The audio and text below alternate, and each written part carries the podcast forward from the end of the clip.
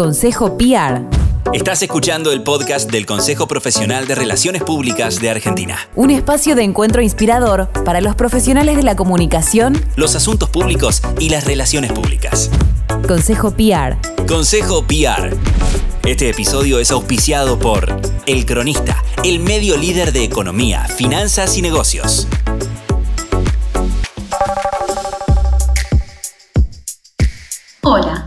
Soy Soledad Bugakov, responsable de comunicaciones en ASDRA, Asociación Síndrome de Down de la República Argentina, y consultora en A Conciencia Comunicación.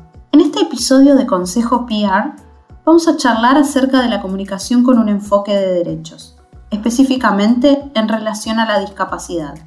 Hablaremos sobre cómo nos referimos a las personas con discapacidad de manera adecuada, la importancia de una comunicación accesible para que nadie se quede afuera.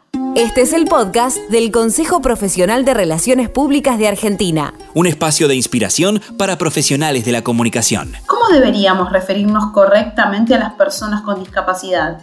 ¿Y de qué hablamos cuando hablamos de comunicación con un enfoque de derechos en relación a la discapacidad?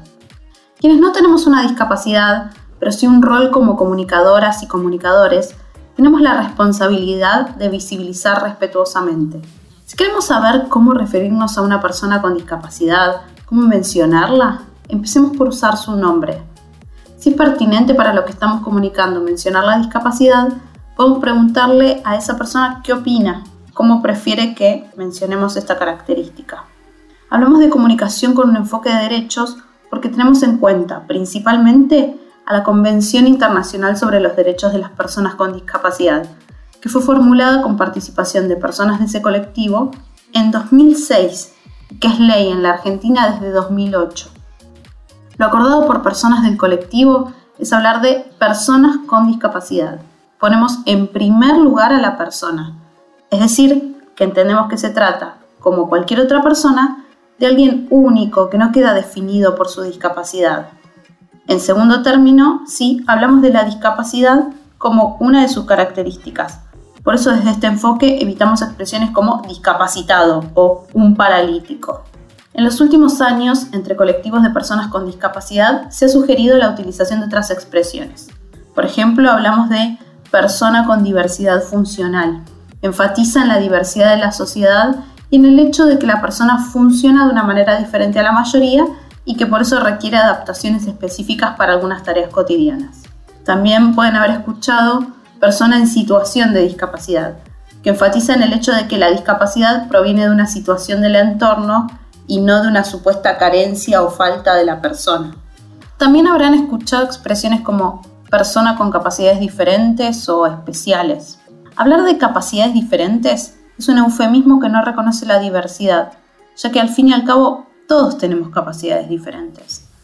Hablar de capacidades especiales puede tener que ver más con volar o con alguna habilidad no humana. Por eso deberíamos evitar también esa expresión. No está de más aclarar que en todos los casos el uso de diminutivos denota una disminución justamente en la valoración de la persona. No deben ser usadas de ninguna manera expresiones como cieguito, sordito, etc., que seguramente escucharon alguna vez. Estás escuchando el podcast del Consejo Profesional de Relaciones Públicas. Para esclarecer mejor este tema contamos con Martín Papa, periodista. Le consulté qué piensa sobre cómo aparecen las personas con discapacidad en los medios de comunicación, en particular las personas con síndrome de Down como él, y esto fue lo que me contó. Hola, yo me llamo Martín Papa. Mi pensamiento acerca de las personas con síndrome de Down, si salen en los medios, es el siguiente. Si salen chicos pequeños y bebés en publicidades de perfumería y de pañales.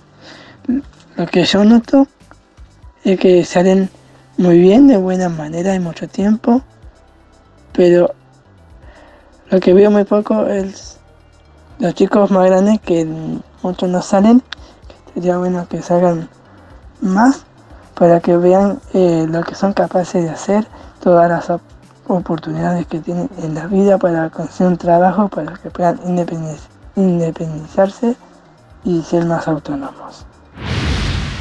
Tenemos una gran responsabilidad, entonces, en la tarea de visibilizar y derribar prejuicios, sobre todo desde los medios de comunicación social, pero también en todo espacio. Algunas preguntas que nos podemos hacer son, ¿están presentes las personas con discapacidad en lo que comunico? ¿Aparecen solo cuando hablamos de discapacidad y solo en relación a ese tema o en cualquier ámbito?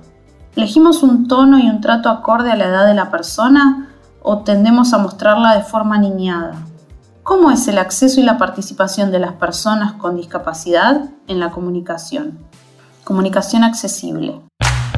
Si vas a tirar plásticos, cartones, vidrios, metales o papeles, llévalos siempre limpios y secos al contenedor verde o punto verde más cercano, o entregáselos en mano a un recuperador urbano.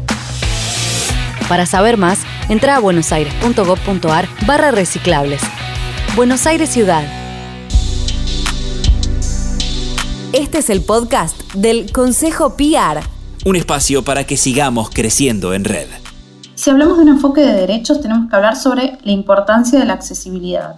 Desde el modelo social de la discapacidad se entiende que el origen de la discapacidad está en las limitaciones de la sociedad, porque esta está organizada de una manera que no asegura respuesta a las necesidades de esas personas.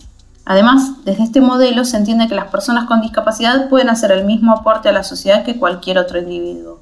Por eso es importante la inclusión y la aceptación de la diferencia que los espacios se adapten a la diversidad de las personas. ¿Qué aportes podemos hacer entonces desde la comunicación en pos de la accesibilidad? Nos lo explica Sabrina Herreros, miembro de la comisión directiva de ASDRA, parte del equipo docente y equipo de adaptadores y correctores de textos en lectura fácil, dinamizadora de clubes de lectura fácil y mamá de Galo, joven con síndrome de Down. Para hablar de comunicación accesible, Recordemos rápido y fácilmente qué es la comunicación. La comunicación es la manera que tenemos los seres humanos de transmitir información o mensajes de un emisor a un receptor. Son actos comunicativos, por ejemplo, el decir, el gritar o el pedir algo.